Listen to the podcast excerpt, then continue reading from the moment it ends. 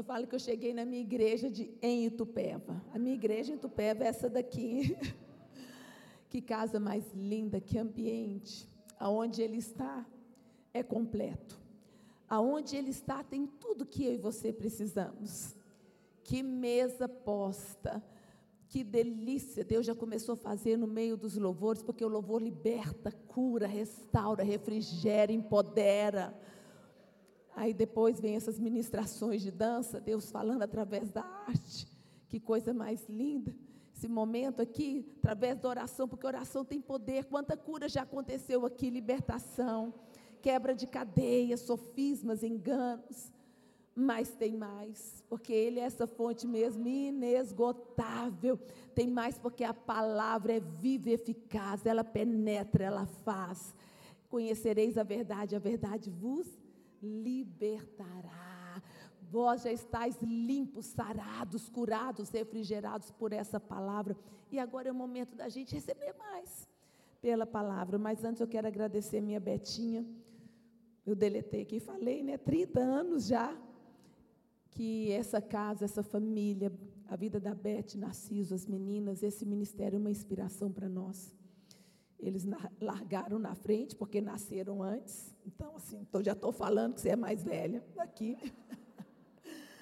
nasceram antes e desde que nos conhecemos, esse é um lugar onde nós nos inspiramos. Referência em todos os sentidos, em seriedade. Pensa no evangelho raiz, verdadeiro, puro e simples, porque o evangelho de Jesus é puro e simples. Ele é visto, ele não é somente ouvido. E quando a gente olha para essa casa estabelecida, eu falo da sua casa, família, eu falo dessa casa estabelecida, eu vejo o Evangelho, não só escuto. Ele é pregado daqui do púlpito, mas acima de tudo ele é vivido. E o resultado está aí, está aqui, são vocês, essa equipe maravilhosa, linda, poderosa. Ô equipe excelente, ô equipe linda. Quanta riqueza aqui, que mulheres capazes, vocês são inspiradoras pastoras que andam juntas sei lá quantos anos, por aí também, aos seus 30 anos. Isso mostra, Deus, isso mostra o quanto o, o fruto, ele é bom por causa da árvore. O fruto que vocês têm dado nesse lugar, que Deus prospere você, minha linda Beth, amiga, cada vez mais, as suas gerações de filhas naturais, espirituais, que Deus os prospere em tudo, em nome de Jesus. Antes da gente falar aqui da palavra, que é o que importa, vocês vão ver que eu falo assim, que nem uma metralhadora. Eu já contei aqui meu testemunho, que por 12 anos à frente no ministério, eu não podia pregar, não conseguia pegar esse microfone, porque eu tinha algumas amarras, sofisma, algumas eu até vou falar aqui né, a respeito disso hoje, que nem impediam. Então eu fazia tudo no ministério, meu marido clamava, pedia, Mônica, por favor, me ajuda, eu vou viajar. Eu nunca pude fazer isso por conta de enganos. O engano, o sofisma, os traumas, nos, nos, tira do melhor de Deus, dos nossos voos mais altos, aonde Deus quer nos levar, da mesa farta. Então, muitas vezes a gente fica vivendo de migalhas, porque nós estamos acorrentados em mentiras, enganos. Enquanto eu estava orando aqui por essas mulheres, eu estava falando mentira, engano, sofisma, cai por terra, que venha luz, verdade de quem nós somos, do que nós fomos criadas para ser, do que nós temos em Ti, porque a verdade liberta. Que nessa manhã a verdade desça para a sua vida. E teve um dia, 12 anos atrás, há 12 anos atrás não, há 23 anos atrás, quando eu tinha 12 anos de ministério, eu fui no encontro com Deus. Aqui vocês continuam fazendo encontro com Deus e chama-se encontro com Deus. Como é que é o encontro? Quantas mulheres aqui não foi ainda nesse retiro de três dias chamado Encontro com Deus? Você não sabe o que, que é. Ah, ah, que pena que você não foi. Porque o encontro é um encontro revolucionário. Você vai sair de lá completamente diferente. Doze anos à frente, servindo a igreja, sendo já usada por Deus pela sua graça, pelo seu poder. Mas ainda havia coisas que Deus precisava fazer, algumas correntes, mentiras que ele precisava quebrar. E ali no encontro, Deus trouxe a verdade, eu fui liberta, e desde lá então é difícil soltar esse microfone, e a vontade que eu tenho é passar horas e horas aqui falando tantas coisas que Deus tem feito através da sua palavra, mas eu não tenho todo esse tempo, então a gente a gente caminha com umas marmitas, eu chamo dessas marmitas aqui. Sabe quando você vai num casamento e tem uma comida mais deliciosa como essa que a gente está sendo servida hoje, nesse tempo maravilhoso, na palavra que vai ser falada agora? É um banquete de Deus para nós. Aí você come como você fica pensando, ah, se eu pudesse levar para casa essa massa. Ah, se eu pudesse. E tem gente que não se escandaliza, mas tem gente que leva para casa, escondida na bolsa, sabe aqueles docinhos? Aqui não, porque aqui a mulher, toda mulher, as mulheres aqui são granfinas, são chiques, ninguém enche a bolsa de doce aqui. Só lá na comunidade cristã de Ribeirão Preto, porque Itupeva, só mulher top. Mas sabe aquela vontade de encher a bolsa e levar para casa? Porque você sabe, ah, eu queria comer mais. Pois é, você pode encher a bolsa e levar para casa ali, ó.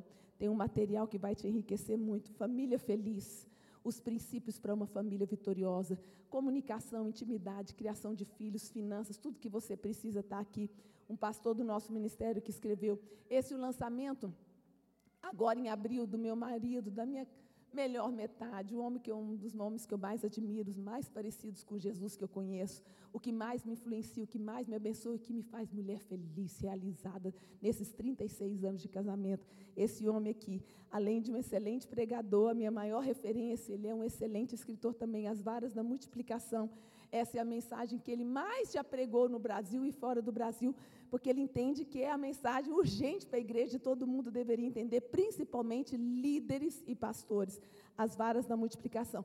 Esse é o meu querido dele, o penúltimo, liderança acima da média, uma vida de influência extraordinária está ao seu alcance, baseado na vida de José. Sabe aquele aquele filho entre os doze, mas aquele que mais sofreu, mais foi humilhado, mais foi rejeitado, mais foi perseguido, injustiçado. Mas a Bíblia fala não que ele era o mais injustiçado. A Bíblia fala que ele foi o destacado, distinguido entre os seus irmãos. O homem que chegou ao trono, ao, a, junto com o faraó do, do Egito, porque Deus, apesar das circunstâncias e dos homens, tem um propósito para cada um de nós, como teve na vida de José. Entenda que você foi chamada, você nasceu para viver uma vida extraordinária e ser aquela que é distinguida, destacada pelo seu Deus. Maravilhoso, esse livro é a minha paixão. O Fazedor de Discípulos, um tratado sobre discipulado, como Jesus pegou doze homens insignificantes e os transformou nos maiores revolucionários da história. A obra desses homens que eles receberam de Jesus através do discipulado, nos alcançou aqui milênios depois. Quem sou eu? Um livro que fala das questões emocionais, como Moisés teve que vencer seus dilemas da alma para poder cumprir um, um chamado sobrenatural, extraordinário em Deus. Quem sou eu? Eu vou falar um pouco disso hoje, não desse livro, sobre a nossa identidade, sobre tudo que já foi cantado aqui, pregado aqui. Aí a irmã começou a falar que eu falei, Continua, você vai pregar minha mensagem, tudo bem, pode pregar aí. Quero falar um pouquinho hoje com vocês sobre identidade. Esse livro fala sobre identidade. Quem sou eu? Uma questão, uma pergunta para ser resolvida na presença do grande eu sou. É maravilhoso sobre as questões emocionais e esse é o único que eu escrevi, já falei dele aqui, o Indesistível, que fala de problemas emocionais também. Há uma semana atrás eu estava numa outra conferência ministrando, e a pastora falou assim: Ai, pastora, você deveria falar do seu livro, porque eu só falei, tem esse, esse. Ela falou, você tinha que falar mais. Ela estava chorando. Falou, esse livro aqui, pastora, salvou meu casamento. Eu estava entrando com o meu divórcio. E eu li três páginas dele, e ele salvou meu casamento. E ela falou, desde então eu já li ele três vezes. Essa não é a primeira vez que eu escuto isso, é um livro de cabeceira. Porque todas nós temos uma carreira, livre-se dos embaraços que podem impedir a sua carreira proposta, a sua carreira de sucesso proposta por Deus. Todas nós nascemos com uma carreira de sucesso proposta por Deus, mas tem muitos embaraços que nós temos que nos livrar, ou obstáculos que nós temos que passar para viver o sucesso, a prosperidade dessa carreira que Deus escreveu para mim e para você quando nós éramos ainda substâncias informes no ventre da nossa mãe. A palavra fala lá em Hebreus capítulo 12, visto que nós temos uma tão grande nuvem de testemunhas a rodear-nos, desembaraçando-nos de todo o pecado, de todo peso. Corramos com perseverança a carreira que nos está proposta. A sua carreira, sabe quem propôs? O seu papai que te ama com amor perfeito, que tem todo o poder. Pensa numa carreira linda que ele escreveu para você. mas é só a carreira que ele escreveu. Você tem que estar, será que eu estou correndo a carreira que Deus escreveu, aquela que eu gosto, aquela que eu quero? Porque a sua carreira de sucesso é a que Deus escreveu para você vir executar, cumprir. Só que a gente precisa se livrar dos pesos. Sabe aqueles atletas que têm que correr um, um, uma maratona? A nossa maratona, eu espero que a minha seja de muitos quilômetros. Já corri 53 quase, olha só. Já estou bom, já cheguei até aqui. Betinha, por exemplo, já correu mais do que eu. Nem vou perguntar quantos quilômetros ela já correu, mas eu sei que ela já correu mais do que eu. Eu quero correr muito. Só que a nossa maratona não é como aqueles 100 metros rasos. É uma maratona cheia de obstáculos que todas nós vamos enfrentar, e ainda assim é de sucesso, e ainda assim é de realização, é de alegria, é de prazer. Mas para isso a gente precisa saber superá-los. Obstáculos, que tipo de obstáculos? Obstáculos que dependem de uma postura emocional. Por exemplo, perdas. Quem já passou por perdas aqui? Todo mundo, né? Eu estou vendo algumas mãos que não levantaram. Mas não precisa ficar triste. Ai, Mônica, eu nunca passei. Você vai, você vai passar. Daqui a pouquinho você vai passar, mais cedo ou mais tarde. Quem já passou por decepção com as pessoas? Já se decepcionou com alguém na vida? Quem não levantou a mão também não precisa se sentir excluída. Daqui a pouco você vai ser recebida com um grande bem-vinda ao grupo das decepcionadas. Quem já passou por frustração com os resultados? Você fez tudo certinho, orou, jejuou, investiu, perdoou, fez tudo e, de, deu errado. Hum. Se você não levantou a mão, mais cedo ou mais tarde você vai entrar no clube. São situações que eu e você precisamos vencer todos os dias para levar até o fim a nossa carreira de sucesso. Quando eu falo carreira de sucesso, falo seu casamento de sucesso, a sua profissão, o seu ministério, os seus sonhos, os sonhos que Deus sonhou para você. É de bênção, mas você precisa de superar cada um desses obstáculos. Um dos homens e mulheres mais admiráveis que eu falava, meu Deus, quando eu crescer eu quero ser como esse homem, como essa mulher. Hoje eu procuro, Beth, eles não estão mais na carreira proposta, eles tombaram um obstáculo da vida. Homens que deixaram o seu ministério porque se decepcionaram com a própria igreja, com outros homens. Né? Mulheres que abandonaram os seus casamentos porque elas ficaram frustradas com o resultado. Mulheres que abandonaram o ministério por conta das perdas doloridas. Bom, eu não estou aqui para falar de Elias, esse livro fala de Elias, sabe? O grande profeta Elias?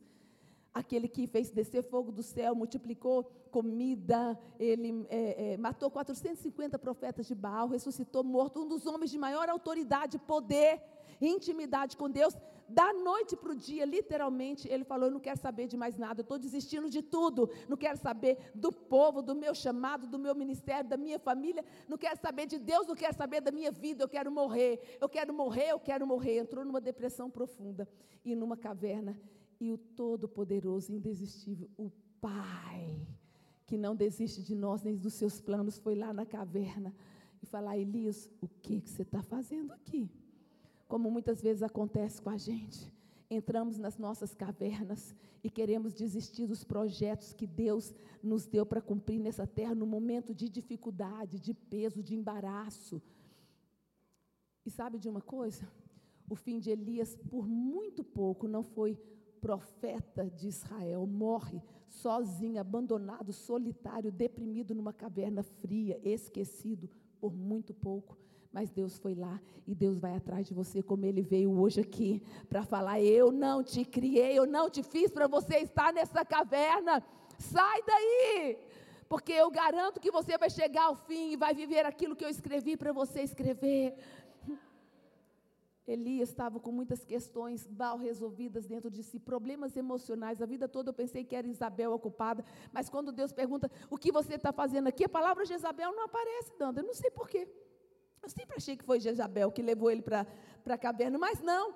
Ele fala: porque eu estou aqui, eu tenho sido extremamente zeloso pelo Senhor, Deus dos exércitos. Deus não estava perguntando isso, tá? Deus perguntou: o que, que você está fazendo aqui? E ele responde: eu tenho sido extremamente zeloso. Combina a pergunta com a resposta? Eu fico pensando: será que Elias estava meio delirando já, pelo seu 40 dias sem comer, pela sua depressão? Elias era meio bipolar, porque Elias diz que Jezabel ameaçou ele, falou: Eu vou te matar como você matou os 450 profetas de Baal. Até amanhã você vai ser um homem morto. Elias fugiu com isso. E aí depois ele fica assim: Eu quero morrer, eu quero morrer. Mas ele fugiu para não morrer. Depois ele fica, eu quero morrer. Se sou eu, Deus fala, volta lá, Jezabel completa a obra. Você quer morrer? É só voltar.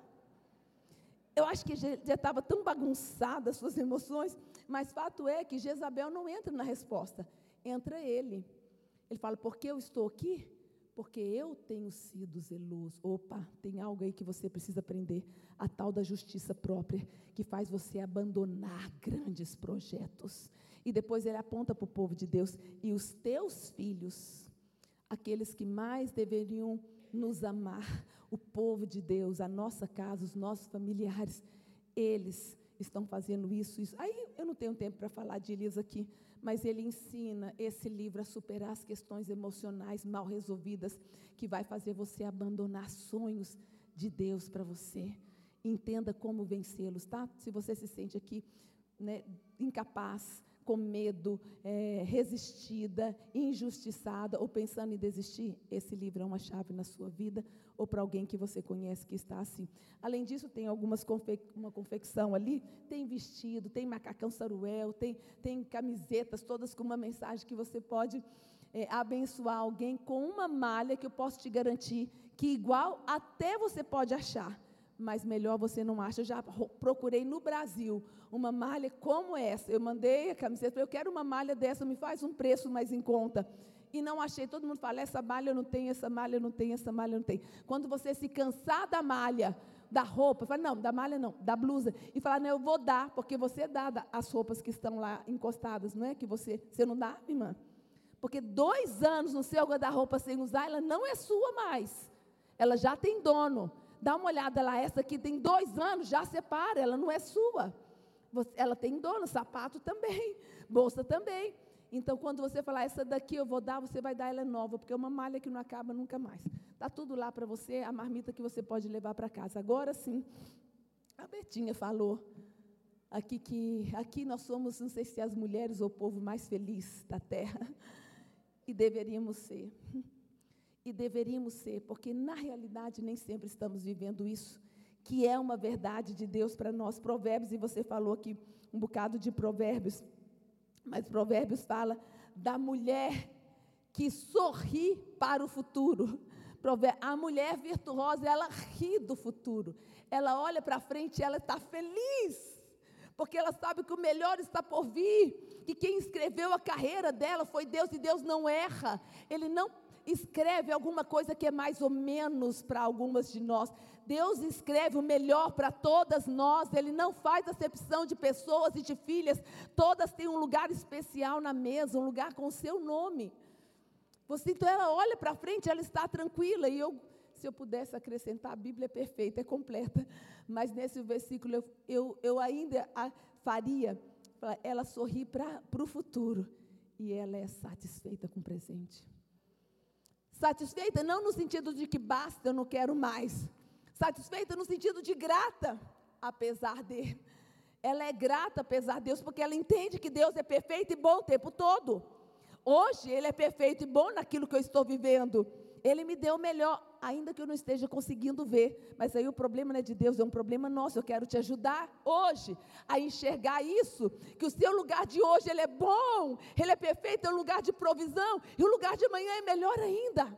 Nós estamos à mesa do banquete, aqui tem um tesouro, queridos.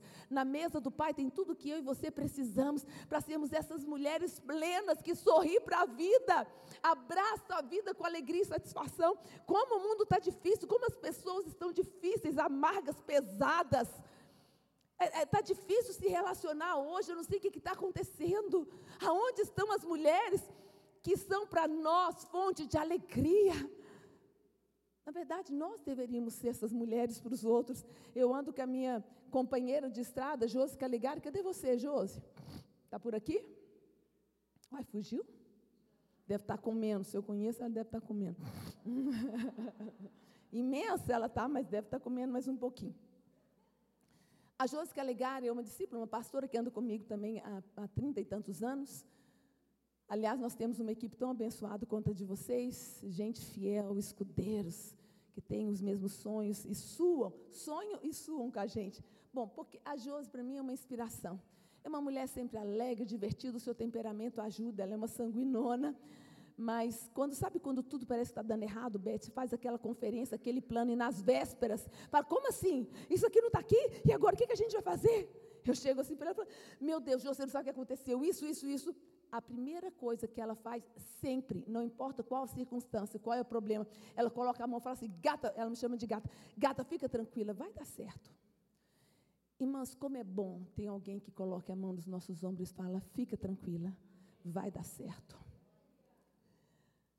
Não fique esperando essa pessoa colocar a mão nos seus ombros. Seja você a que coloca a mão no ombro de quem está ao seu lado, seja na sua casa, seja na igreja, seja no seu trabalho, seja na sua escola, na sua vizinhança. Você ouviu um problema, meu Deus, meu... aí estava lá, estava comendo.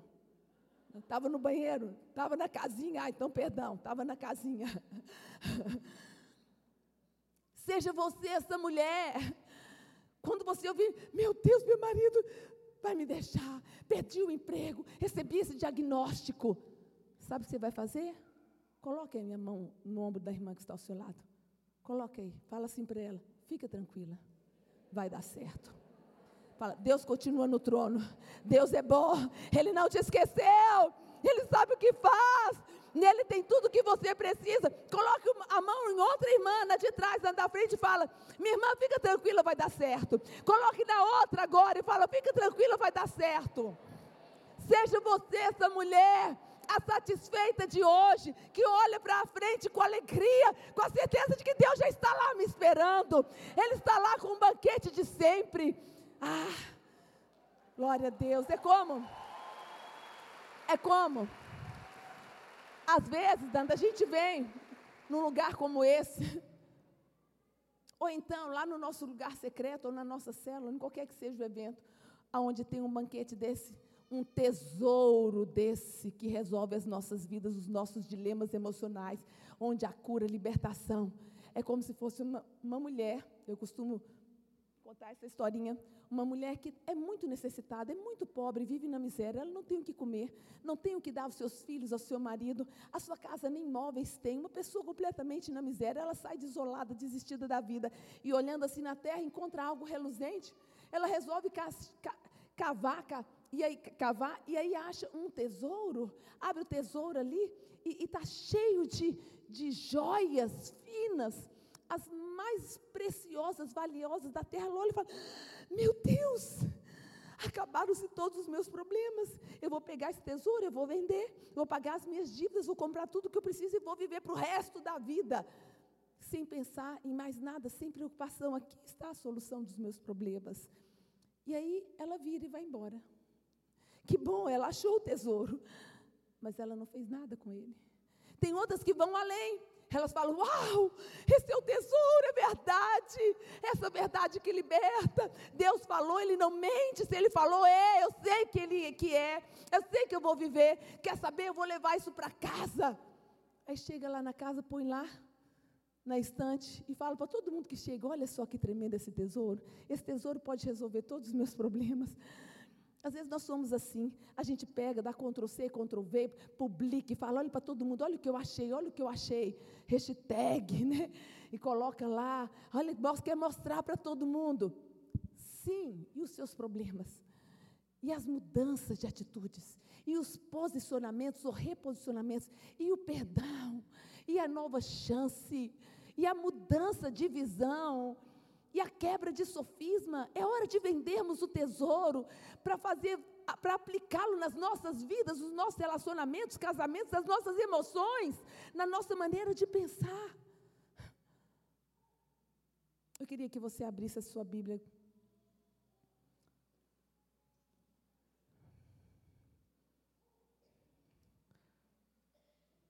Segunda Samuel, capítulo 9. Entenda uma coisa, foi falado aqui, eu quero frisar e repetir isso aqui durante a minha mensagem. Você é filha. Tudo que você vai fazer, viver, depende de quem você crê que você é. Não é bem de quem você é, é de quem você crê, porque você é filha. Quer você inteira. Agora, se você vai viver como filha, é uma escolha sua. Você não nasceu como filho, você nasceu como escravo, eu também. A gente não teve esse privilégio de nascermos como filhas. Só um nasceu como filho, o resto tudo foi escravo. Mas Ele nos adotou e nos fez filha, nos deu o seu nome a sua herança. Agora, se você vai aceitar isso, não é um problema mais de Deus. O preço da adoção foi caríssimo. Não foi uma assinatura de cartório, não. Foi a entrega do único filho. Para que todas nós, escravas, nos tornássemos filhas. Foi um preço altíssimo. E a nós, o que cabe? Aceitar. Ah, Mônica, é fácil assim? É. É fácil assim. Entender que nós temos um lugar à mesa, que carregamos o nome acima de todos os nomes entender que mora em nós aquele que tem todo o poder. E que nós somos a menina dos seus olhos, porque ninguém nos encosta sem que ele permita. Ainda que o diabo, com todo o seu inferno, se levante contra mim, ele não pode me encostar, me atingir, porque eu sou filha. E filha é como a, a pupila dos olhos, a menina dos olhos. Não tem como, só com permissão do meu pai. Então entenda, você é. Porque você é boazinha, bonitinha, porque você é, pagou um preço. Não! O preço quem pagou foi Ele. Mas você precisa aceitar quem você é, até porque para viver aquilo que Ele escreveu, porque o que Ele escreveu para você não foi para você viver como escrava, foi para você viver como filha, com todos os seus direitos. Ah, quer dizer que eu tenho direito? É, Ele deu os direitos dele para você. Na cruz ele abriu mão de todos os direitos, para que você, como escravo, tivesse todos os direitos dele, Jesus, o Filho. É o que diz a palavra. 1 João capítulo 3, versículo 1. Vede que grande amor nos tem concedido o Pai, a ponto de sermos chamados filhos de Deus. Eu e você que éramos escravos do pecado da morte, direcionados para o inferno, Vede que grande amor nos tem concedido Deus? Não, o Pai. O cristianismo é a única religião que chama Deus de Pai. Querido, a gente pode encher a boca, mesmo você que nunca teve uma referência de pai, que não sabe o que é isso, ou que teve uma má referência. Você pode encher a, a boca para falar, Pai, Papaizinho, meu papai, meu pai. Ele falou, quando vocês orarem, é, fala assim, aba, papaizinho, como ele gosta de ouvir isso. Papaizinho, papai, painho, tem baiano aqui? Painho. Como Deus gosta. Porque é esse lugar que Ele deu para você. Vede que grande amor nos tem concedido, Painho, a ponto de sermos chamados seus filhos. E de fato, de verdade, não é uma brincadeira, não é uma ilusão, não é um teatrinho. E de fato, consumada dois mil anos atrás, e de fato somos filhos de Deus. Romanos 8,17. Ora, se somos filhos de fato, como somos, se somos filhos, somos também herdeiros, herdeiros de Deus e co-herdeiros com Cristo. Se com Ele sofremos, também com Ele seremos glorificados. Se somos filhos, se Ele nos deu o nome por nos amar, nos tirou da vergonha, da escravidão, do cativeiro, nos deu um lugar ao, no seu palácio, na sua mesa forta. Se de fato nós somos filhos, nós somos herdeiros de tudo. Querida, você é herdeira de tudo que é do seu pai. Nós vamos herdar esse universo que pertence a Ele. É nosso. Nós vamos reinar sobre as nações, sobre os astros, é o que diz a palavra. Governaremos com Ele. Tudo que é dele é nosso. Fala, fala comigo, tudo que é do meu pai, tudo que é de painho, é meu. Já foi assinado na escritura com tinta de sangue. Ele passou a sua herança para nós. Aquele que não poupou o seu próprio filho, antes o entregou por nós, não nos dará juntamente com ele todas as coisas. Entenda que com Jesus nós recebemos todas as coisas. Com sangue de filho único, você é herdeira, tem um lugar na mesa. Por que, que a gente não vive assim, gente? Por que, que a gente vive chorando? Uma esmolinha, por favor. Uma esmolinha, por favor. Uma oraçãozinha, por favor. Eu estou morrendo, não aguento mais. Por quê? Aonde está o problema? É que nós não entendemos ainda o nosso lugar, a nossa identidade, para podermos entender a nossa herança, o que nós temos e a nossa proposta de vida, o nosso propósito nessa terra. Tudo parte do entendimento de quem nós somos, do que temos, para poder vivermos aquilo que ele escreveu, porque ele escreveu para filhos, para herdeiros. Se você não se sente assim, se você não está nesse lugar, você vai viver uma outra carreira que não é de sucesso, que não é abençoada, que é uma carreira mais difícil de levar. Então vamos voltar e assumir quem somos, quem Ele é primeiro, quem somos, para vivermos tudo aquilo que Ele projetou. 2 Samuel capítulo 9, a partir do versículo 3. Disse-lhe o rei, não há o rei Davi, depois que se assentou no trono, não há ainda alguém da casa de Saul para que eu use, para que use eu de bondade de Deus para com ele? Então Ziba respondeu ao rei: Ainda há um filho de Jonatas aleijado de ambos os pés. E onde ele está? Perguntou-lhe o rei Davi. Ziba lhe respondeu: Está na casa de Maquir, filho de Amiel, em Lodebar. Então mandou o rei Davi trazê-lo de Lodebar, da casa de Maquir, filho de Amiel. Vindo Mefibosete, filho de Jonatas, filho de Saul, a Davi, inclinou-se, prostrando-se com o rosto em terra. Disse-lhe Davi: Mefibosete. Ele disse: Eis aqui teu servo. Então lhe disse Davi: Não temas, porque usarei de bondade para contigo, por amor de Jonatas, teu pai, restituirei todas as terras de Saul, teu pai, e tu comerás pão sempre à minha mesa. Então se inclinou e disse: quem é teu servo para teres olhado para um cão morto, tal como eu? Chamou Davi a Ziba, servo de Saul, e lhe disse: Tudo que pertencia a Saul e toda a sua casa dei ao filho de teu senhor, a Mefibosete. Trabalhar-lhe-ás, pois, a terra, tu e teus filhos e teus servos, e recolherás os frutos, para que a casa de Mefibosete tenha pão que coma. Porém, Mefibosete, filho de teu senhor, de Saul, de Jonatas, comerá pão sempre à minha mesa. Tinha Ziba quinze filhos e vinte servos. Disse Ziba ao rei: Segundo tudo quanto meu senhor o rei manda o seu servo, assim o fará.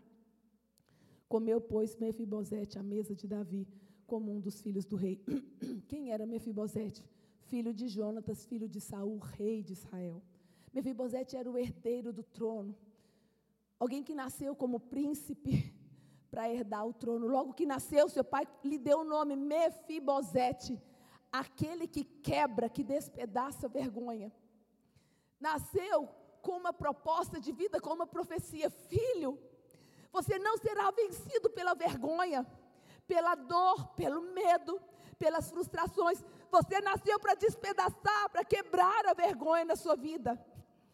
Você sabe que os nomes na Bíblia têm sempre um, um significado ou em cima daquilo que a pessoa vai ser, como Jesus, né, o enviado, o Messias que é, que é enviado, Jesus o Salvador, Jesus Cristo, Salvador, Messias enviado, cada um, Gabriel, enviado de Deus, mensageiro de Deus, cada um tem o seu nome, de acordo com aquilo que os pais queriam que ele vivesse.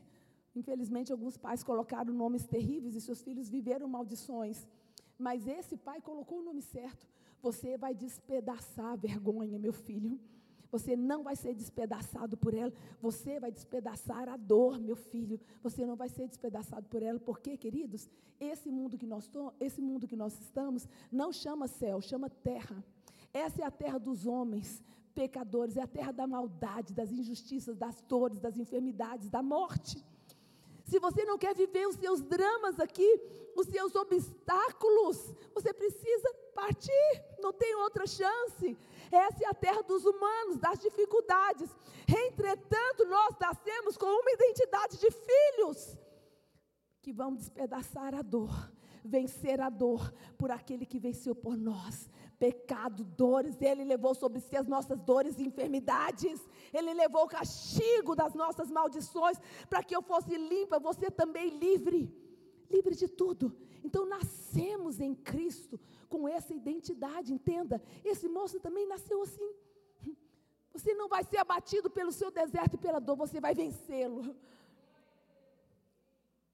Entretanto, e no meio do caminho, Saul se desviou dos planos de Deus.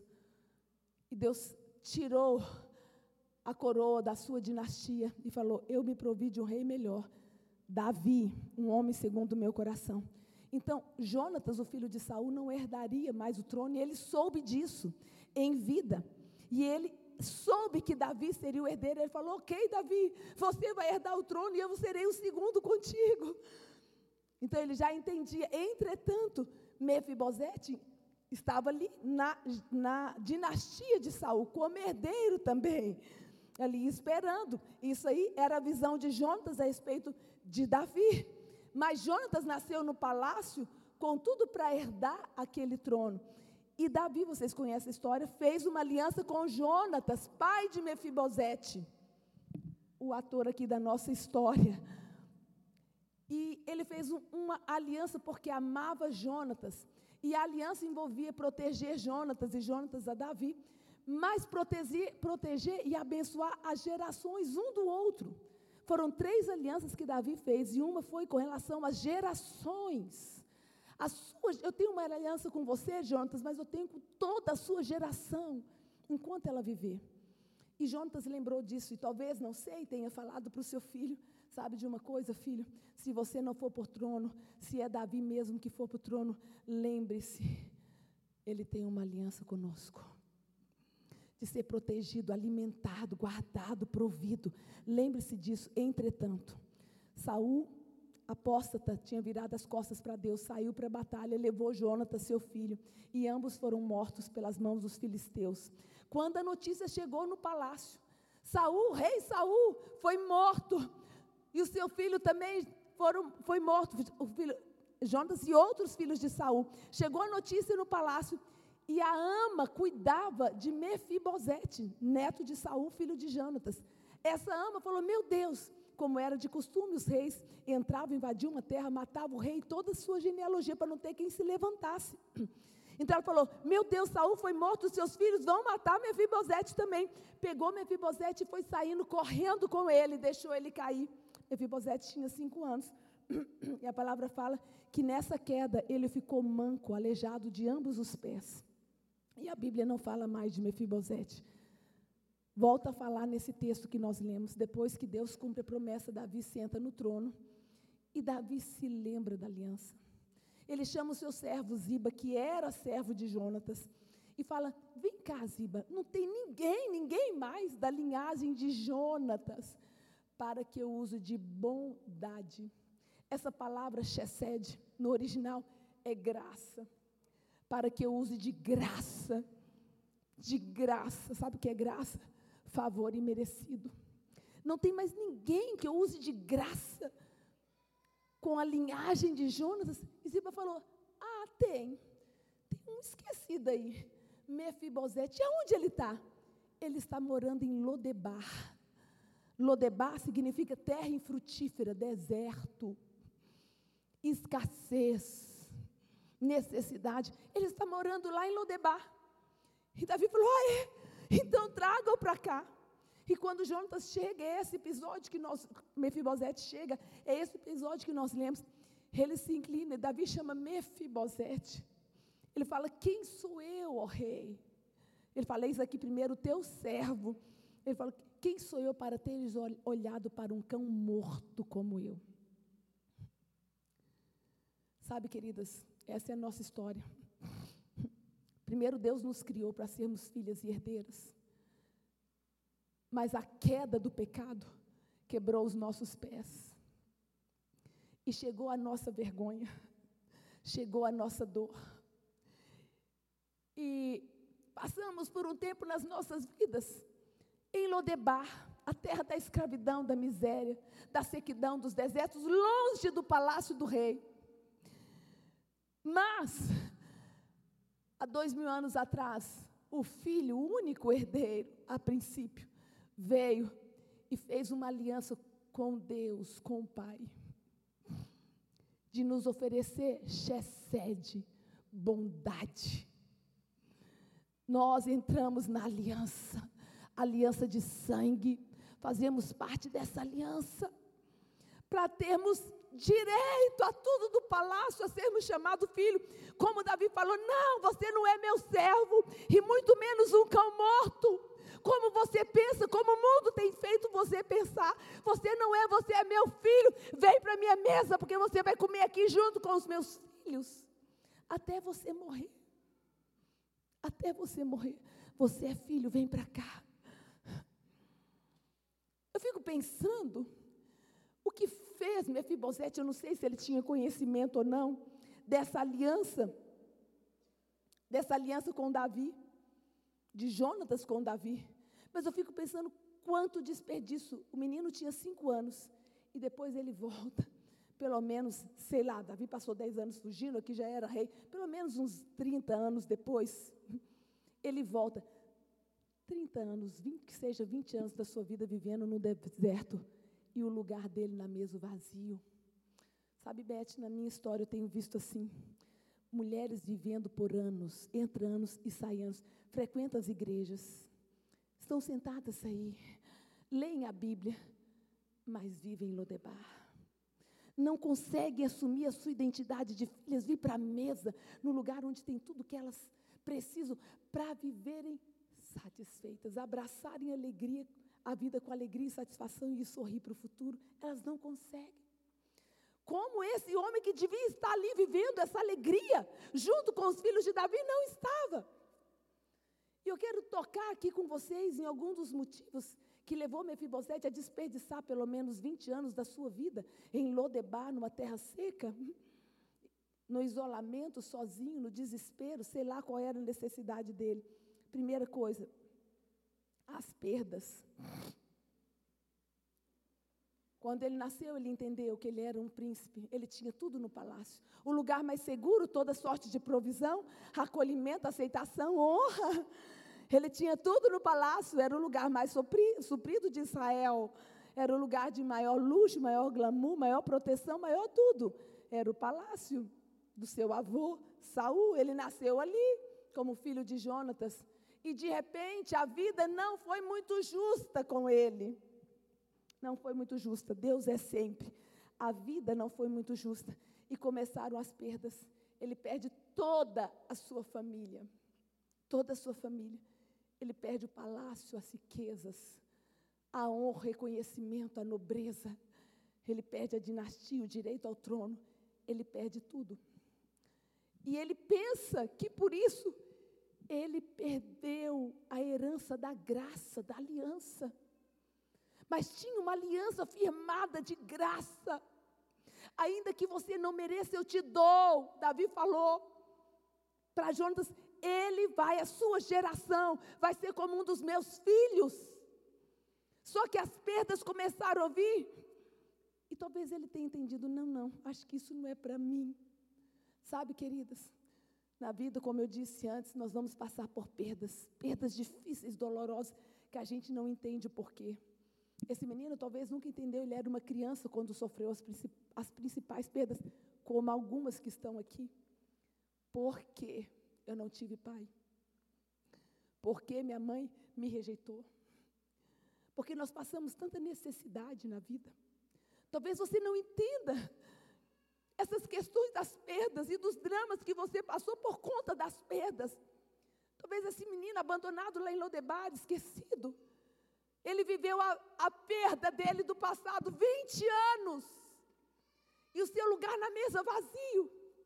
Eu pergunto: o que você está vivendo? É o seu passado? Ou a promessa de hoje que a graça te garante? Deixa eu te falar uma coisa: o seu passado não te define. Porque a gente olha para trás e fala, eu sou um coitado, que nunca tive nada. Eu vivi abusos, exploração, injustiça. Eu tive terríveis perdas. E a gente pensa que nós somos o passado, o resultado disso. Não! Deixa eu te falar aqui uma verdade. Você não é o resultado do seu passado. Você é o resultado da sua origem. Ela é um pouquinho antes do seu passado. A palavra fala que Deus antes que nós nascêssemos, Ele nos conheceu. Falou isso para Jeremias. Quando Jeremias olha e fala: Não, eu não sou capaz de viver isso que o Senhor está falando que eu vou viver. Deus está falando: Você é capaz? Ele fala: Não sou. Eu sou inexperiente, eu sou confuso, eu sou instável. E Deus fala: Não, Jeremias, você é. Porque antes mesmo que, você, que eu te formasse no ventre da tua mãe, eu te conheci. E antes que saísses da madre, eu te separei e te constituí profeta. Você está entendendo que antes que você fosse formado, antes da sua concepção, filha, presta atenção. Antes da sua concepção, você já tinha um propósito estabelecido pelo seu Deus e Pai. Você nasceu já com esse propósito, entenda. Antes que você nascesse. Então você, a sua origem fala quem você é. Jeremias está aqui, não, eu não passo de uma criança. Eu sou um medroso, um fracassado, um inseguro. Eu não dou conta de fazer essas coisas. Eu estou falando, não, você dá porque eu determinei que você dá. Você nasceu com o que eu escrevi para você ser, e é isso que você vai ser, meu filho. Ainda que você não entenda como, é Deus quem determina quem nós somos. Nós somos resultado da nossa origem, então, não do nosso passado. Tem mulheres que vivem olhando para o passado e vivem o seu passado no seu presente. Eu quero te desafiar, volta um pouquinho antes. Antes da sua concepção, quando você foi abandonada pelos seus pais, volta um pouquinho antes, quando Deus sonhou com você. Deus te quis nessa terra, você tinha tudo para não nascer. Satanás tentou de várias maneiras te destruir e impedir que você chegasse nesse lugar e que você conhecesse a graça. Mas você conhece. E por que você não vem para a mesa, minha linda? Porque você não abandona as perdas do passado para viver as promessas da origem. Daquilo que Deus falou, escreveu que você vai ser e vai viver. A palavra fala de duas mulheres tremendas, Ruth e Noemi, viveram as piores desgraças dessa vida. Noemi perdeu seu marido e seus dois filhos, se tornou viúva desamparada, perdeu a sua riqueza, não tinha mais dinheiro, não tinha terra, não tinha mais nada. Com ela estava Noemi, estava Ruth, perdão, a Moabita, destinada à maldição por toda a sua vida. Deus falou a esses Moabitas: não queiram bem, falou para o povo de Israel. Esse povo é amaldiçoado, jamais vai entrar na minha congregação. Ruth também não tinha filhos, perdeu seu marido, se tornou uma viúva. Depois ela saiu da sua terra para acompanhar a sua, a sua sogra. Perdeu sua terra, seus familiares. Foi para Belém para ajudar. Mas sabe de uma coisa? A vida injusta dessas mulheres parecia estar determinando o fim de vergonha delas. Mas elas se levantaram. Elas se levantaram. Uma moabita que jamais, jamais poderia entrar na congregação, falou: dá licença, dá licença entrou na congregação. E ela falou: dá licença, dá licença. Entrou na genealogia de Jesus. Avó, bisavó de reis. Está lá o nome dela, o meu não está, nem o seu, e nem de milhares de judias, mas o nome de uma Moabita maldita, a princípio estava lá, ela entendeu, a graça, a graça para mim, tem poder, tem graça para eu viver, eu nasci na maldição, mas eu sei que tem graça, não importa a maldição que você nasceu, não importa a maldição que você viveu, tem graça, na aliança que ele fez, ele nos ofereceu chessé de bondade, graça. Não há mais ninguém que eu possa usar de bondade, graça. Deus restaurou a sorte daquelas duas mulheres que viviam em amargura para voltar a serem favoráveis, desejáveis, alegres, ditosas. Deus é poderoso para mudar, para curar o seu passado de dor. Você não vai viver a dor do seu passado. Você vai viver a bênção das promessas da sua origem, de quem Deus escreveu para você. Você creia nisso, você já deixou sua casa, você podia estar fazendo tanta coisa, mas Deus te trouxe aqui para ouvir essas verdades, para te colocar de volta à mesa. Sai de Lodebar, minha irmã. Sai de Lodebar, filha. Sai de Lodebar, dessa secura. Tem um lugar para você na mesa. Ah, as perdas não nos definem. Não importa quanta perda você já teve na vida, José, que está narrado aqui, Pensa num homem que sofreu perdas. Foi perdendo família, foi perdendo apoio, perdeu terra. Passou tanta dificuldade. Mas Deus cumpriu. Eu creio que José se lembrava do sonho. Deus falou. Deus falou, eu vi as pessoas se inclinando. Eu sei que Chesed, tem Chesed, tem graça, Deus vai cumprir, porque Ele não mente, não nos engana, não se esquece. Tem Chesed, tem graça. Entristecidos, mas sempre alegres. É o drama de quem vive no mundo dos homens, o mundo das dores, o mundo das crises, o mundo das frustrações, das decepções. Entristecidos, não tem jeito, querida entristecidos, mas sempre alegres. Esse é o mundo, a atmosfera de quem vive na graça, apesar de viver no mundo dos homens, entristecidos, mas sempre alegres. Ai, Mônica, como funciona isso? Eu estou triste, eu estou alegre. Não! Não é assim. A sua alma caída sente a tristeza, o baque, mas o seu espírito renovado vive em Deus. Ele vive da mesa da graça. Tem uma fonte abundante de alegria, de paz, de confiança. Entristecidos, mas sempre alegres. Pobres. A vida é de perdas, e às vezes a gente passa necessidades. Pobres, mas enriquecendo a muitos. Esse é o, esse é, sabe, o paradoxo do mundo dos homens com o mundo do Pai. Com a vida com o Pai. É o mundo dos homens, mas a vida é com o Pai. Com o Pai que tem tudo, que me ama como ninguém. Pobres, mas enriquecendo a muitos. Nada tendo, mas possuindo tudo. Uau, uau. Nada tendo. Talvez você se ache uma pessoa assim. Não tive educação, não tenho dinheiro, não tenho família, não tenho marido não tenho filhos, não tenho reconhecimento, não tenho perspectiva, nada tendo. Esse é o mundo dos homens, aquilo que a circunstância, o seu passado está te levando a, a crer.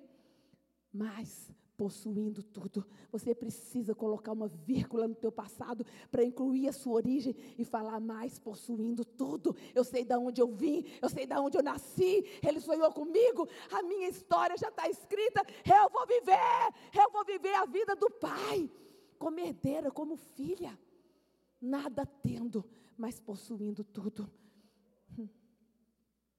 Sabe, queridos, às vezes, às vezes a gente não entende os dramas essas dificuldades e não conseguimos superá-las, nos revoltamos até contra o Pai, achamos que a culpa é dele. Por que, que Deus permitiu? Deus tem um propósito, nunca as nossas dores é para nos separar dele ou para nos matar, nunca. É sempre para nos fortalecer. Esses dias atrás eu tive uma experiência, eu costumo pedalar, quem me segue nas redes sociais vai ver aí algumas postagens, né? De vez em quando eu dou uma disfarçada de ciclista para poder seguir as cachoeiras da vida, andar pelas trilhas.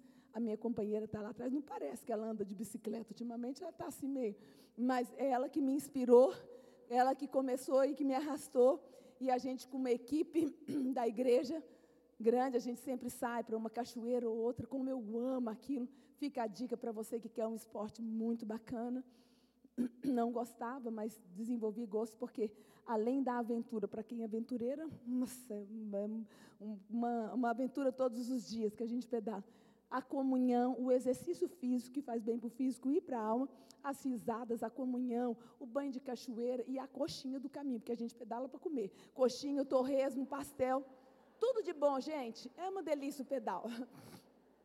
E a gente estava num pedal numa época dessa, na verdade até mais, acho que era agosto, setembro. Eu, eu não sei aqui em Tupéva, mas lá em Ribeirão, essa época a gente passa uns três meses sem chuva. Então o céu fica vermelho, é pó, pó, pó, muito seco. E a gente inventou, vamos pedalar. Mas que desespero para pedalar, vamos. Estou passando na terra, uma, um tanto assim de areia, né? Aí o caminhão passava, a gente não conseguia ver nem quem estava à sua frente. É, aquele pó, aquela, você era envolta naquela nuvem de poeira. Chegamos na fazenda, chama Fazenda do Alho. Cinco cachoeiras lindas, maravilhosas. E aí o, o dono da fazenda foi levar a gente para fazer um tour. E começou pelo pomar. O pomar dele, essa aqui é árvore de não sei o quê, tem árvore de pitaia, nunca nem tinha visto. Foi falando as coisas diferentes que tem lá. Aí, na hora que eu cheguei, eu li jabuticabeira. Eu amo jabuticaba. Lembro da minha infância, pegar jabuticaba. Quem gosta de jabuticaba aqui no pé? É maravilha aquilo lá. Nem sei qual foi a última vez que eu catei jabuticaba no pé. Mãe, se não tem no pé, eu cato no mercado, porque é boa de todo jeito. Eu olhei para a jabuticabeira e falei assim: Meu Deus, olha como é que elas estão. Só os galinhos fininhos. Não tinha uma, uma, eu vi uma folhinha, não tinha uma folhinha. Nada, só os galinhos, tudo seco. Eu falei, meu Deus, olha como estão, elas estão morrendo, vocês estão molhando. Ele falou, não. Eu falei, como assim? Vai deixar morrer? Ele falou, não, a gente não pode molhar jabuticabeiras no tempo da seca. Porque se a gente molhar, o fruto vem mirrado e azedo. Porque é agora, nesse tempo do inverno, da seca, que está faltando água, é que ela está se fortalecendo para trazer o melhor fruto quando o outono chegar. Nunca mais esqueço. Às vezes hoje você está aí na falta da água, no seu inverno, na sua dificuldade. Lembra que Deus está criando estrutura para você que o fruto está logo ali na frente, o cumprimento da promessa vai acontecer. Você não nasceu para viver num inverno o tempo todo. O deserto é um lugar de passagem, bem-aventurado o homem, o qual passando pelo vale de choro, pelo vale seco, deserto, faz dele um manancial passando. Todas nós vamos passar. Esse é o mundo dos homens e dos desertos, dos vales de baque e de choro, mas nós vamos passar aguenta firme, vai para a mesa onde tem sustento, pão e mel, tem deleite, tem uma água que refrigera, que renova, vai para lá, lá é o seu lugar. Não viva lá em Lodebar, nas suas emoções, nas suas expectativas. As circunstâncias podem estar secas, mas por dentro você está ali sugando da fonte. Coloca as suas raízes lá embaixo, aonde tem um lençol de água. E ainda que a circunstância está falando, vai morrer, morrer, você fala, ah, não vai não. Quando a gente faz a viagem daqui para o Nordeste, fizemos várias vezes de carro, eu e meu marido, e às vezes na seca, nada, os pastos, tudo marrom. Aí, aí a gente olhava lá assim longe, um, um cordão de árvores verdes. Eu falava, gente, será que está chovendo só aqui? Aí quando a gente passava do lado, não era chuva, era um rio que estava correndo ali, um córregozinho quase seco, mas tinha um córregozinho ali. E aquelas árvores, apesar de o mundo à sua volta estava marrom, elas estavam viçosas. A palavra fala: Bendito o homem que confia no Senhor e cuja esperança é o Senhor, porque ele será como uma árvore plantada junto às correntes de água, que não receia quando vem o calor e não se perturba no ano da sequidão, mas e não deixa de dar frutos, mesmo no ano da sequidão não deixa de dar frutos. Jeremias capítulo 17. Bendito é esse homem, essa mulher. Você está vivendo o seu momento de sequidão? Não se perturba e não deixa de dar frutos, porque ela está lá, ela tem um lugar na mesa. Entenda isso: perdas não podem tirar você da sua herança, não podem roubar a sua identidade. Sai de Lodebar, deixa o seu lugar de perdas para entender que tem mais para você viver hoje. Segunda coisa, as feridas e limitações. Quando Mefibosete chega e ele fala: Quem sou eu, rei, para teres olhado para um cão morto? Ele entendia que ele era um cão morto. Quanto você, quanto você paga por um cão morto? Acho que o mesmo que eu. Você não vai pagar nada, porque não tem valor algum um cão morto. Mefibosete se via assim: Eu não tenho valor algum. Talvez você entrou hoje aqui, minha linda filhinha amada a quem Deus deu tudo que tinha, só para te ver pertinho, de abraçar, te beijar, te suprir, curar as suas feridas. Talvez você se sinta assim, sem valor. As pessoas te fazem sentir assim. Os seus limites te fazem sentir assim. As suas feridas te fazem sentir assim. Mefibosete era um manco, aleijado. Quem daria valor? Quantas limitações ele teve por conta da sua deficiência física. Talvez quisesse fazer muitas coisas, mas era impedido. A sua ferida foi provocada por sua ama, a sua cuidadora. Porque quem nos fere é quem está perto, é quem nos ama. Quem mais nos fere é quem mais nos ama. Você acredita nisso? Porque se eu passo, às vezes eu estou dirigindo e ou eu faço alguma coisa que eu não devia fazer, mas às vezes sem fazer nada. Alguém passa nervoso e às vezes me xinga, gente. Olha que absurdo. Solta aquele palavrão. Tudo bem, ninguém é perfeito. A gente é, de vez em quando, faz uma curva meio aberta, meio fechada, dá umas, né? A gente faz isso. A gente não, eu, vocês aqui, tudo dirigem bem. Não, não, não faz nada disso. E aí, aquilo, o cara me xinga do pior nome. Acredita que eu sigo a vida?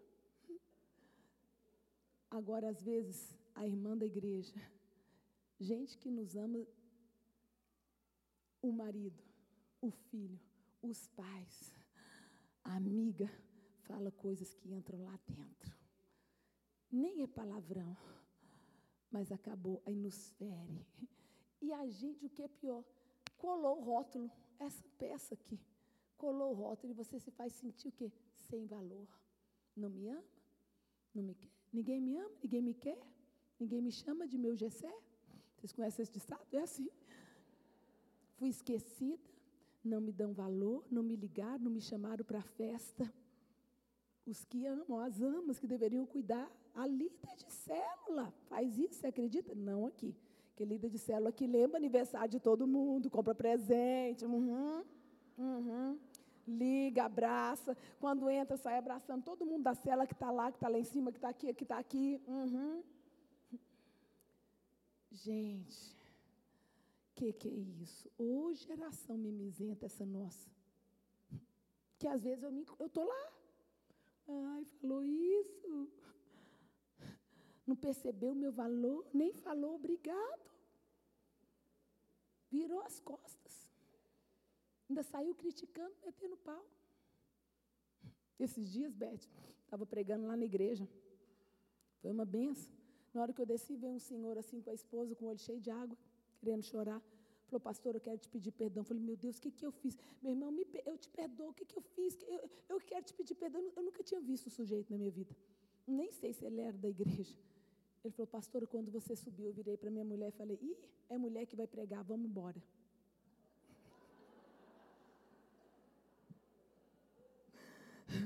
Na cara dura, ele falou assim, irmãos. E a mulher, vamos embora, mulher. Eu falou, eu quis arrastar minha mulher. Ela falou, vamos ficar. Eu quero te pedir perdão, te agradecer por essa palavra. Mas ainda que ele não tivesse falado essa segunda parte, se ele tivesse ido embora, levantado e ido embora, isso me tira quem eu sou e o meu propósito de pregar o Evangelho? Não, gente. Vamos, vamos voltar à identidade, nos apegar. Quem nós somos e o nosso propósito de vida. Pode falar o que for. Contra Jesus, é um demônio expulsando outros demônios, ele é o maioral dos demônios, é um beberrão, comilão, pecador. É duro no seu discurso religioso, comer minha carne, meu sangue implacável. Eu não quero seguir mais. Jesus falou: a minha comida é fazer a vontade do meu Pai, estou agradando ao Pai, estou sendo e fazendo aquilo que Ele me falou, eu estou na mesa. Pode falar, pode criticar, pode rejeitar, pode cuspir, não muda quem eu sou. Eu gosto da última ceia, que fala, e sabendo Jesus que era chegada a sua hora, e de, de onde ele viera, quem ele era e de onde ele viera, ele despiu a sua túnica e se vestiu de escravo. Quando a gente sabe quem nós somos, da onde nós viemos, para onde estamos indo, não tem problema que eu seja só uma escrava nessa terra, porque eu sei que na, no espiritual estou sentada à mesa, eu sei quem eu sou. Jesus se vestiu de escravo e começou a lavar os pés dos discípulos. Não importa, isso não diminui quem ele é. Entenda isso. As pessoas às vezes vão olhar para você, hum, gentalha, gentalha. O que, que você vai fazer? Olha aí, você nem estudou. Olha como é que você se veste, ridícula. Aí tem gente, tem gente que se importa com isso. Gente, a gente, nessa questão de vestimento, a gente vive na melhor hora possível, porque tudo que você coloca é moda. Então, você pode colocar a calça apertada, larga, folgada, com a cintura aqui, com a cintura aqui, de, de, de tudo quanto é jeito, cada um faz a sua moda. Mas se alguém olhar e falar, credo, que blusa a pessoa, é, tá feia, você achou? Credo, você fala, não, blusa minha moda. Comprei lá, não sei aonde. Tem gente que se importa com essas coisas, porque a identidade delas depende do que os outros falam, de como os olhos dos outros a veem. Elas se esquecem que elas são quem ele diz e quem ele vê que nós somos, quem ele vê. Mefibosete fala, eu sou um cão morto. As circunstâncias, as pessoas me veem assim falam que eu sou eu. Davi fala, o quê? Você é como um dos meus filhos, você é filho. A visão é diferente, entendeu? Gideão estava lá naquela caverna como medroso, covarde. E Deus chega, salve-me, valente. Valente eu? Deus nos vê diferentes. Moisés, você vai ser o grande libertador. Não, Deus, eu sou o fiasco do passado. Dá uma olhadinha o quanto eu fracassei. No, eu já fiz, eu já tentei fazer esse negócio aí de libertar. Não deu certo. Eu sou um fracassado. Não vão me receber. Deus falou: é você, Moisés.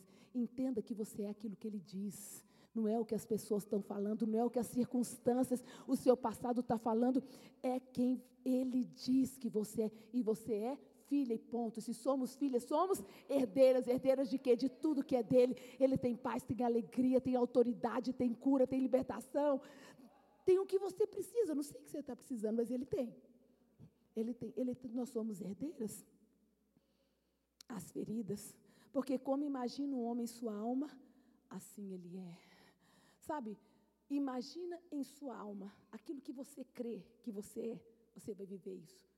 Então, Mefibosete cria que ele era um cão morto e ele viveu como um cão morto em Lodebar. Uma vez ouvi o pastor Chris Valaton, da Bethel, lá da Califórnia, ele falando sobre a estrutura do pensamento e do comportamento. E ele explicou dessa maneira, você já deve ter ouvido também essa ilustração. Nós somos o resultado daquilo que nós cremos. Na verdade, nós somos de fato o que Deus, aquilo que Deus falou. Mas muitas vezes nós cremos outra coisa que nos faz sentir ser aquilo e em cima daquilo nós nos comportamos. Foi exatamente o que Mefibosete falou, eu sou um cão morto, um aleijado, um desprezado, um, um, cara que não tem nada na vida, perdi tudo tal. Então eu vou viver lá em Lodebar, porque esse é o lugar do cão morto. Não pode o cão morto sentar na mesa do rei. E como isso funciona, queridos? Então, primeiro nós pensamos, sentimos e agimos. A porta de entrada é o pensamento que se forma aqui, conceitos, valores, verdades, sofisma, tudo é pela mente. Quando entra na mente, como entra a mente o pensamento? Pelos seus sentidos. O que você escuta, o que você vê, tudo aquilo que você percebe ao seu redor, os sentidos ele percebe, ele capta os, os, cinco sentidos, tudo que está ao redor, e entra na nossa mente tudo que você está vendo. Você vê uma irmã, você já entrou, opa, aquela irmã está ali triste, será que o marido deixou, não sei o quê. Então, tudo que está à sua volta entra pelos sentidos e te faz pensar e estabelecer as suas verdades, que nem sempre é verdade coisa nenhuma, muitas vezes é uma grande mentira. E você acredita naquilo, por quê? Porque você viu, você ouviu, você sentiu, e aí com base naquilo você começa os seus sentimentos. Se é coisa boa, você. que bom eu vi. O irmão olhou para mim diferente. Nossa, acho que ele está apaixonado. Aí você já começa a sentir. Não, o irmão só olhou. Achou esquisita a sua blusa. Nossa, que blusa esquisita. A, a irmã. Mas olha como é. O irmão falou: Nossa, que blusa esquisita, estranha. Onde será que ela comprou isso? Mas ela olhou e entrou na mente dela que ele estava olhando hum, de maneira diferente. Aí ela já começa a sentir alegrezinha. A outra, o irmãozinho está apaixonado. Está olhando, olhou para ela, ela, e acho que ele não gostou da minha roupa. Mas o irmão está olhando porque gostou. Mas a mente faz com que a pessoa sinta, e aí ela reage. Nossa, eu acho que eu vou lá em casa trocar, porque eu acho que não agradou ele. Aí, aí, aí a pessoa reage. Então é pensamento, sentimento e comportamento. E como que funciona isso desde que nós nascemos?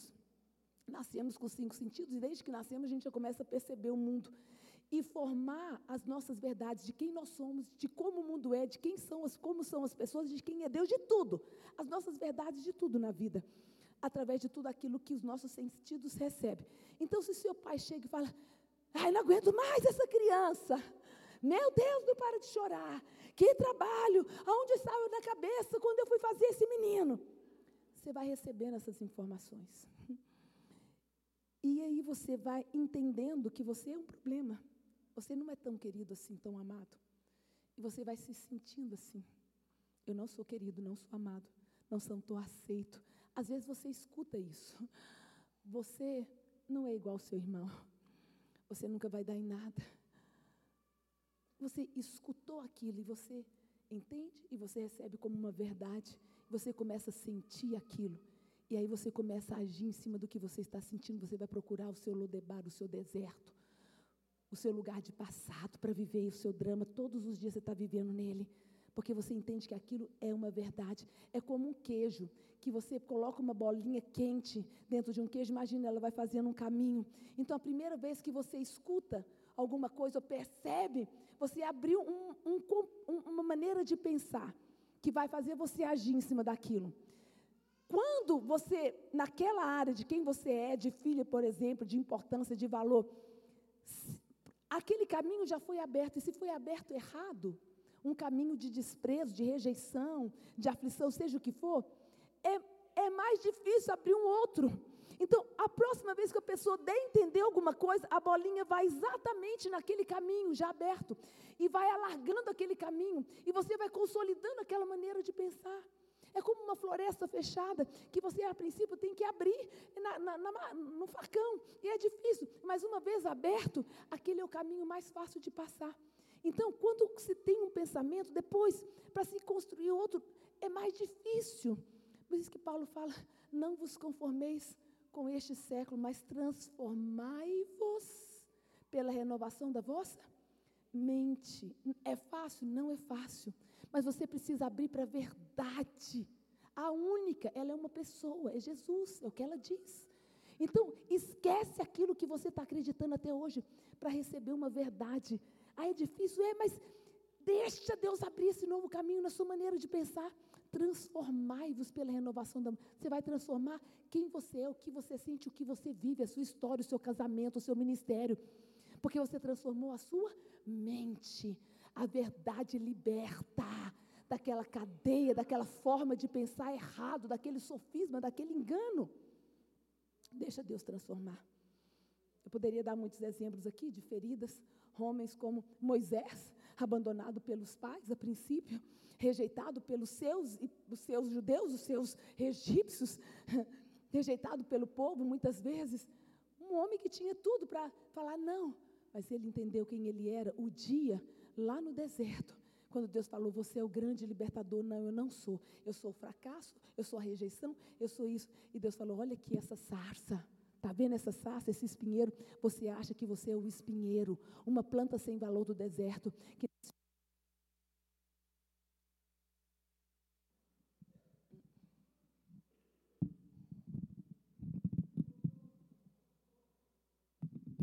Alô, alô, mas talvez era bom até deixar por aqui, porque acho que eu não apertei nada. Você acha que é só uma sassa?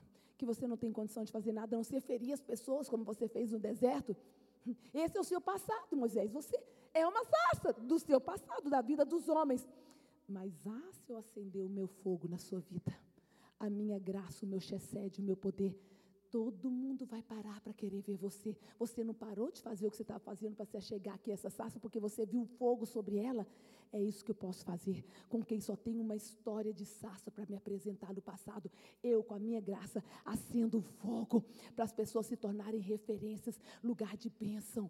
Entenda isso. Moisés foi muito ferido, machucado, tinha os seus limites mas ele se tornou quem ele foi porque ele venceu. Poderia falar de José, já citei aqui, de Jabez, que nasceu com o nome aquele que me causa dores, causador de dores. Olha só, essa mãe louca colocou o nome do filho de causador de dor. A Bíblia fala que Jabez clamou, Senhor, ah, Senhor, se a tua graça me tocar. Então eu viverei dias felizes. E a palavra fala que ele foi ilustre, viveu uma vida ilustre. Então não importa o título que deram para você, sua casa, seus pais, seus amigos, a vida. Ah, causador de dores, você vai sofrer dores, você vai causar dores, não importa quem ele disse que você é. Última coisa, queridos, medo. Talvez Mefibosete não tenha se aproximado por medo. Medo de não ser aceito. Por quê? Por causa das suas deficiências. Ele não era igual a todo mundo. Ele tinha deficiência. Hello! Você tem deficiência. Hum, ok? Você não é bom em tudo. Ok? Mas também você não é ruim em tudo. Então, nós somos diferentes. Aqui não existe ninguém melhor do que ninguém. Você não tem como falar, fulano é melhor do que Beltrana, porque olha só, essa daqui ganha não sei quanto, essa daqui tem uma família estruturada, essa não tem como. Não existe melhor entre os filhos iguais. Deus não faz acepção, nós somos todos iguais, entenda? Essa é a verdade de Deus. O mundo faz diferença entre os bons e os maus, entre os melhores e os piores, entre os reconhecidos, não, mas entre, com Deus não é assim. Aqui não tem melhor nem pior, aqui tem diferentes, com talentos diferentes, histórias diferentes, missões diferentes, deficiências diferentes, fraquezas diferentes, virtudes diferentes.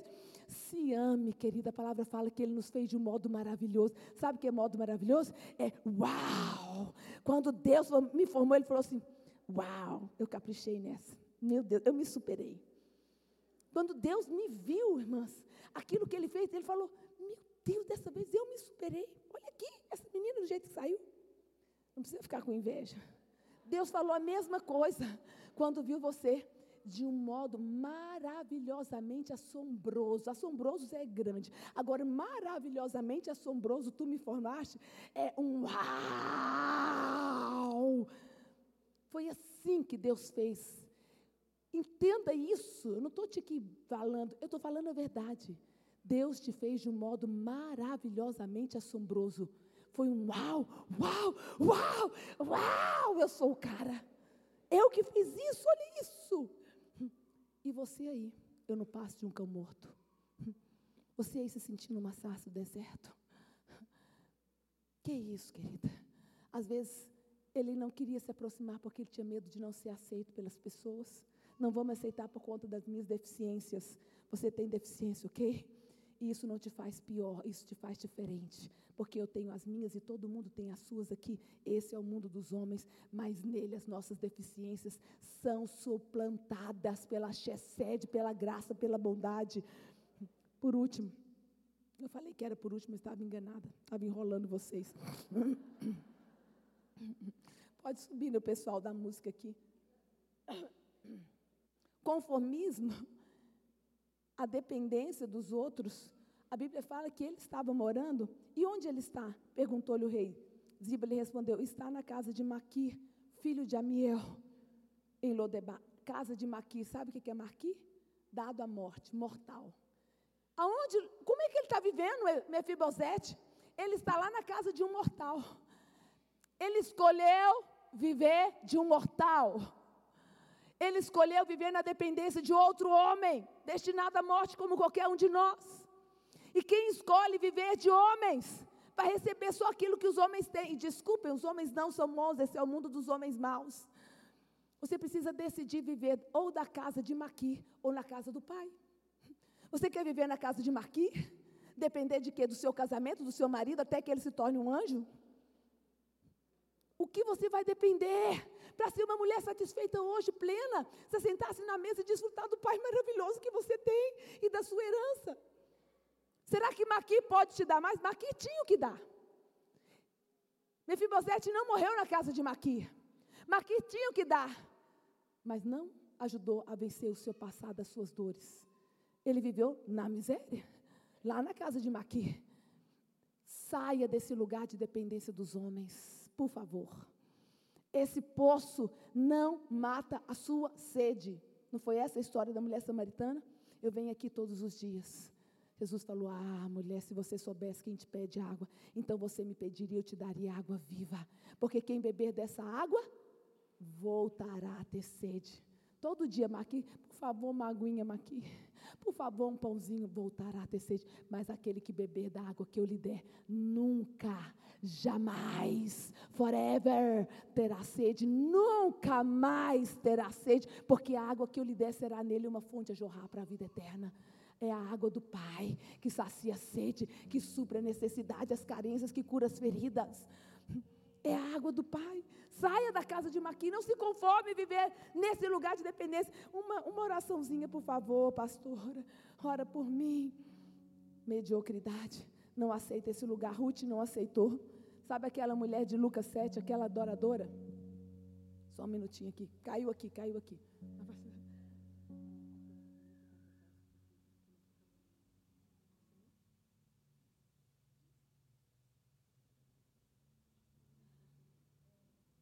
Não der essa, vai outra. Mas essa seria muito legal.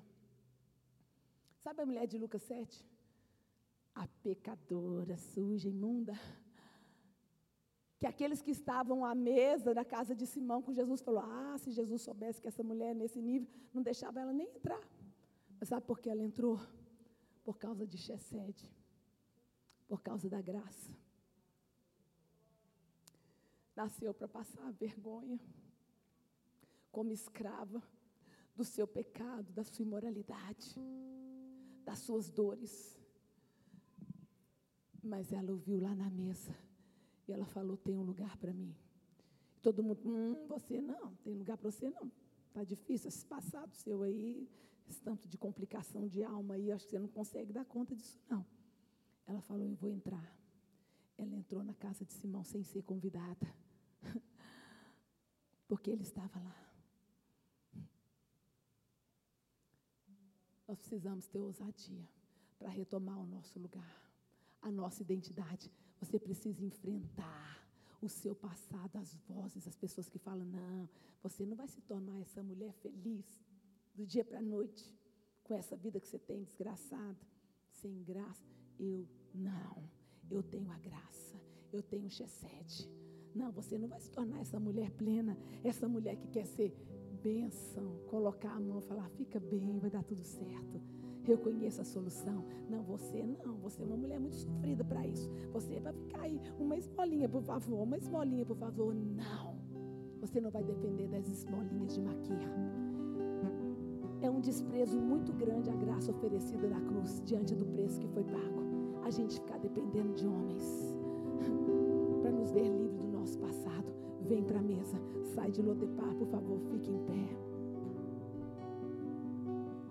Sabe quando você nasceu para ser escrava? Tipo aquela escrava chamada Adassa. Tadinha, perdeu tudo na vida, perdeu seus pais, a sua terra, a sua língua, os seus costumes. Adassa, uma escrava judiada, viu muita vergonha, humilhação, injustiça, talvez tivesse sido explorada, injustiçada, abusada sexualmente. Uma escrava judia, em plena Pérsia, que Deus falou: seu lugar é no trono, você é uma estrela. De Adassa a Esther. É isso que a graça fez com a gente. Nos tirou de um lugar de escravidão. Você não é escravo do seu passado. Você não é escravo do que você viveu, do que você ouviu, do que as pessoas disseram. Você é filha, você tem uma origem. Você não nasceu aqui por vontade dos seus pais. Não. Você nasceu por vontade dele. Eu conheço muitos pais, talvez aqui hajam alguém que está tentando ser mãe e ainda não conseguiu, mas tem graça para você também.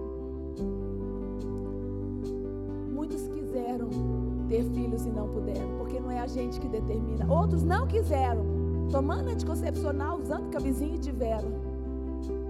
Porque nós não somos resultado da escolha da vontade de homens. Só nasce aqueles que têm um propósito estabelecido por Deus. É Deus quem dá a vida. Ele é a vida. Não existe vida fora dele, entendeu? Eu sou o caminho, a verdade e a vida. Você nasceu com propósito, querido. Volte para a sua origem. Saia desse lugar. Você precisa de ousadia, de coragem para falar a partir de hoje. Tchau, Lodebar. Tchau, Lodebar. Uh! O rei está me chamando. Ele lembrou da graça. Eu tenho direito à graça. E a palavra fala. Minha Fibosete comeu na mesa do rei todos os seus dias. 20, 30 anos perdidos em Ludebar. Mas o dia que ele entendeu a aliança da graça, a aliança da graça. Tchau, Lodebar. Esmola nunca mais tristeza, sequidão, vergonha, dor. Nunca mais. Nunca mais. Eu sei quem eu sou. Quem me criou, quem me deu vida, me deu um propósito lindo, eu vou viver. Vou passar por dificuldades, sim, mas as minhas raízes não vão deixar morrer o meu legado, a minha herança. Xerecandalabaia, xedemicondas. Remiondarabalaes. Que diremos, pois, à vista dessas coisas? Se Deus, o Pai, Painho é por nós, quem será contra nós? Aquele que não poupou o seu próprio filho, antes por todos nós o entregou, porventura não nos dará graciosamente com ele todas as coisas. Quem tentará acusação contra os eleitos de Deus? É Deus quem os justifica. Quem nos condenará? É Cristo quem morreu, ou antes quem ressuscitou, à direita de Deus e também intercede por nós. Quem nos separará do amor de Cristo? Será a tribulação, a angústia, a perseguição, a fome, a nudez, o perigo, a espada, as perdas, as feridas, as limitações, as deficiências, os rótulos. Como está escrito, por amor de ti somos entregues à morte todo dia. Em todas essas coisas, porém, somos mais do que vencedores, somos filhas eleitas, escolhidas, uma raça preciosa, eleita, um povo exclusivo. Em todas essas coisas, que todas essas coisas, perdas, dificuldades, passado, dores, humilhações, necessidades. Eu sou filha, apesar de tudo isso, mais do que vencedora em todas as coisas por amor dele, pela aliança da cruz. Porque eu estou bem certo de que nem a morte, nem a vida, nem anjos, nem principados, nem coisas do presente. O presente pode estar difícil, nem coisas do presente, nem coisas do porvir, nem coisas do passado, nem os poderes nem a altura, nem a profundidade, nem qualquer outra criatura poderá me separar do amor do meu Pai, que está em Cristo Jesus, meu Senhor. Nada, eu sou amada, eu sou filha, eu tenho lugar à mesa, eu tenho herança, eu tenho nome. Eu nasci para quebrar vergonha, eu nasci para quebrar dor, eu nasci para quebrar o desprezo, a rejeição, a humilhação, o abuso. Eu sou filha. Eu sou filha. Eu levo o nome dele, o nome que está acima de todos os nomes. Eu levo, eu levo. Eu sou filha. Xericanda, deixa Deus ir quebrando. O Espírito Santo está aqui. A palavra por si só ela liberta. Nunca mais Lodebar. Eu ouso dizer, profetizar. Acabou o Lodebar do seu casamento, das suas emoções. Tchau, Lodebar. Adeus. Nunca mais. Você não vai sair mendicando. Você não depende de maquir. Não depende dos homens, por melhores ou piores que sejam. Você tem origem, você tem pai, tem provisão, tem um lugar na mesa.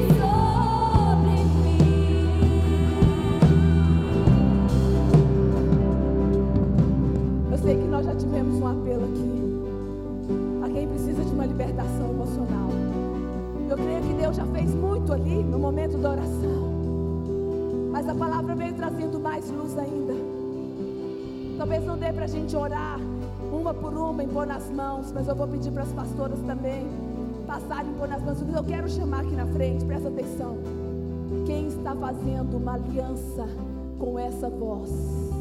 Quem está escutando, não Davi, mas o filho de Davi, o filho de Davi, chamar lá do palácio: vem, vem filha, teu lugar é a mesa e você está assumindo uma aliança de deixar Lodebar, deixar os argumentos, a mentira. Não mais, eu não sou escrava disso. Eu não sou escravo do meu passado. Senhor, eu estou fazendo valer a graça aliança. Estou voltando para o lugar onde eu não devia ter saído. Ah, 20 anos perdidos. Ah, Deus, eu estou deixando Lodebar. Se você está deixando Lodebar, saia do seu lugar e vem para frente. Falar, não, eu não vou mais me sentir assim. E o meu comportamento não vai ser mais esse. Eu não vou ficar dependendo de Maquir. Ah, eu sei que eu tenho uma identidade, eu tenho um propósito. Tchau, Lodebar. É como se você tivesse saído do seu Lodebar e você tivesse vindo para a mesa, para a mesa, porque você está falando, eu não sou um cão morto, eu sou filha, eu não sou desprezada, eu não, eu não sou aquela que não tem valor, eu sou amada, eu sou filha, eu sou herdeira. Os homens veem isso ou não, não me importa, não importa o que os homens pensam, falam de mim, não importa o que as circunstâncias tentando me dizer, importa o que a sua voz me diz. Importa o que a sua voz me diz. Lute, lute, sai de Lodebar, sai de Lodebar, entrega esse comportamento, esse comportamento, ah, esse sentimento de incapacidade, de rejeição, de inferioridade. Você não é menor do que ninguém. Você não é menor do que ninguém. Você não é inferior a ninguém. Deus não tem filhas. Deus não tem filhas e escravas, filhas e cadelas mortas. Não. Deus não tem filhas. Filhas, você é filha. Saia de Lodebar. Deixe esse pensamento, esse sofismo, essa mentira. Fala a partir de hoje, eu vou viver na mesa. Eu vou viver na mesa.